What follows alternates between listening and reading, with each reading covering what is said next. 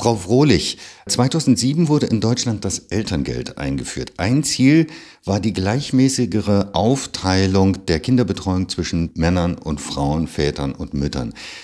Wie hat sich seitdem die Beteiligung von Vätern an der Elternzeit entwickelt? Ja, also der Anteil der Väter, die tatsächlich Elternzeit nehmen, ist seit Einführung des Elterngelds stark gestiegen. Wir hatten davor einen Anteil von unter drei Prozent und haben ja mittlerweile einen Anteil von fast 40 Prozent. Also wir sehen, der Anteil der Väter, die überhaupt Elternzeit nehmen, ist stark gestiegen. Allerdings nimmt der überwiegende Teil der Väter, die Elternzeit nehmen, nur diese zwei sogenannten Partnermonate. Das bedeutet aber auch, dass das Elterngeld immer noch häufiger und länger von Frauen in Anspruch genommen wird, also von Müttern, oder? Ja, genau. Also von einer gleichmäßigen Aufteilung der Elternzeit zwischen Müttern und Vätern kann nach wie vor keine Rede sein. Also wie gesagt, es nehmen zwar mehr Väter Elternzeit, aber nur sehr kurz. Sehr kurz, wie sieht es denn bei der Bezugsdauer aus? Haben Sie da Zahlen? Ja, also wir sehen zum Beispiel im Jahr 2018 haben über 70 Prozent aller Väter, die überhaupt in Elternzeit waren, eben nur zwei Monate Elterngeld bezogen. Wo liegen denn die Gründe für die ungleiche Aufteilung von Elternzeit zwischen Vätern und Müttern?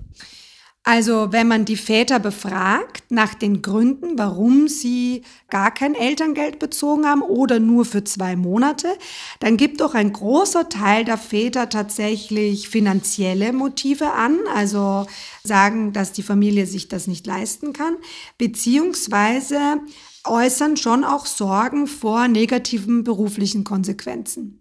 Inwieweit ist denn diese Sorge vor negativen beruflichen Konsequenzen der Väter berechtigt? Das ist eine sehr interessante Frage. Dazu brauchen wir speziell für Deutschland noch sehr viel mehr Forschung. Dadurch, dass ja Väter in Elternzeit ein eher neueres Phänomen sind, gibt es noch gar nicht sehr viele Untersuchungen dazu für Deutschland. Die wenigen quantitativen Studien, die es gibt, zeigen bisher keine negativen Effekte für Väter, die in Elternzeit waren. Aber wie gesagt, die Evidenz ist da noch sehr spärlich. Wir brauchen definitiv noch mehr Forschung dazu, wie sich Elternzeit für Väter auswirkt. Für Mütter wissen wir das, dass sich familienbedingte Erwerbsunterbrechungen negativ auf ihre Löhne und auf ihre Karriereperspektiven auswirken. Es kann natürlich sein, dass das auch für Väter so ist. Das muss noch mehr untersucht werden. 2015 wurde das Elterngeld Plus eingeführt, das es Müttern und Vätern erleichtert, Elternzeit und Teilzeiterwerbstätigkeit miteinander zu verbinden. Was hat sich dadurch verändert? Ja, also wir sehen in den Daten, dass tatsächlich ein erheblicher Anteil der Mütter jetzt von dieser Möglichkeit Gebrauch macht und Elterngeldbezug mit einer Teilzeiterwerbstätigkeit verbindet.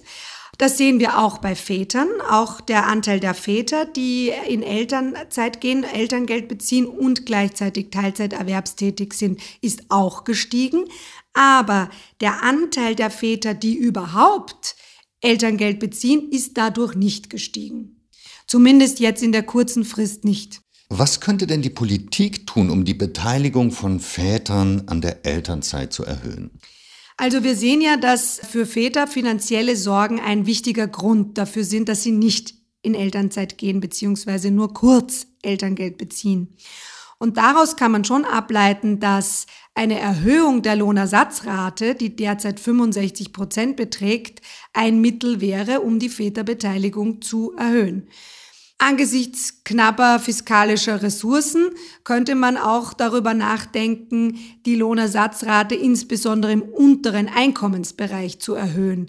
Diese Lohnersatzrate steigt zwar jetzt schon an von 65 Prozent sukzessive auf 100 Prozent für Bezieher niedriger Einkommen, aber diese Einkommensgrenze sollte nach oben verschoben werden.